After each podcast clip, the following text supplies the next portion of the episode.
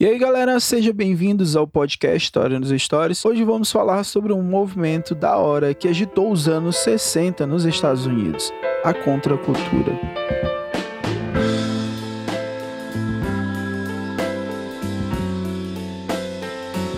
Sabe aquele movimento que quebrou tudo e mandou a cultura dominante passear?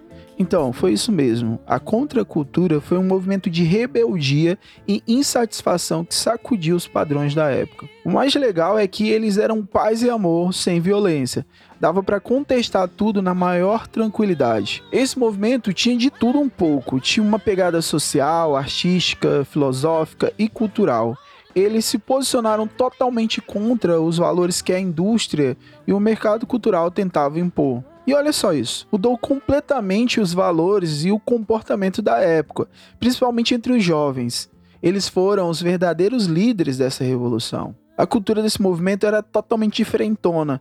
Eles eram da turma marginal, alternativa, o underground, e ficaram conhecidos como uma contracultura porque eram totalmente contra a cultura certinha, aquela culturinha erudita, tá ligado? E para começar tudo isso, tivemos a geração beat nos anos 50 nos Estados Unidos. Essa galera foi a precursora da contracultura deram um pontapé inicial nessa parada toda. Os Beats eram jovens intelectuais que valorizavam a simplicidade, o amor e a natureza. Eles sacavam que ser contra o consumismo era libertar a alma, lutar pela paz e valorizar as minorias. Eles mandavam o conservadorismo e os valores capitalistas para bem longe. Queriam uma vida livre, sem amarras nos relacionamentos, tanto amorosos quanto sexuais. Eles também foram influenciados por religiões orientais, como o budismo e o hinduísmo, além de adotarem novos hábitos, tipo vegetarianismo e o uso de drogas psicodélicas. O objetivo era se libertar de uma sociedade que, segundo eles, estava sendo engolida pelos valores capitalistas,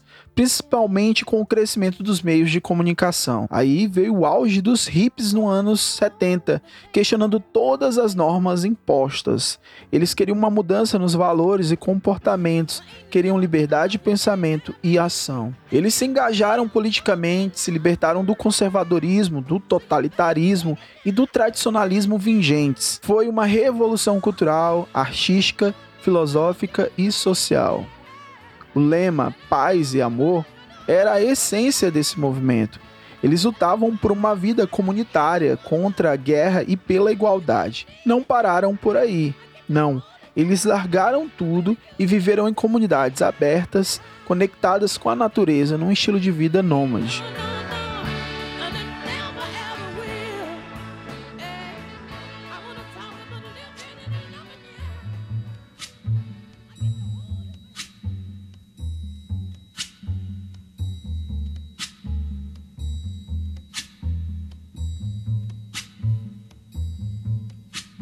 When the night has come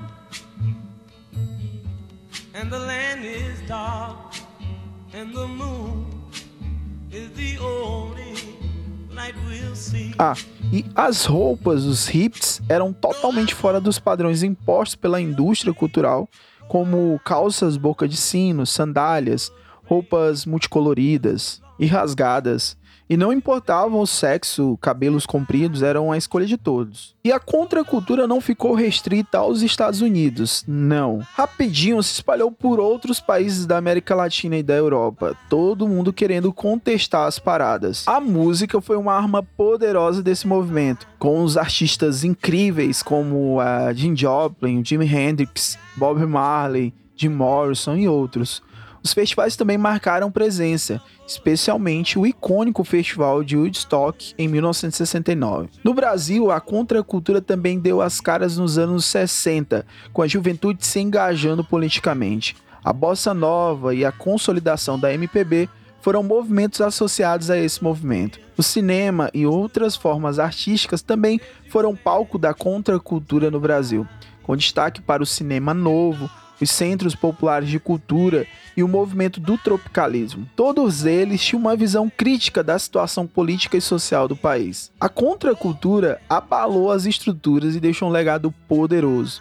Os movimentos Beatniks, hip, punk e anarquistas foram só alguns exemplos dessa revolução cultural. E assim, a contracultura nos mostrou que é possível ser diferente, ver de um jeito livre e questionar tudo o que não faz sentido. E chegamos ao final desse episódio do podcast História nos Stories.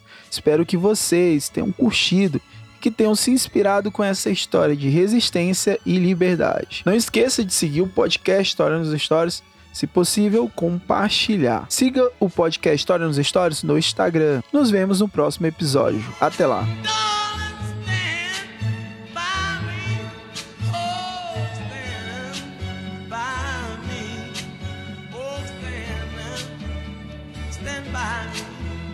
stand by. Whenever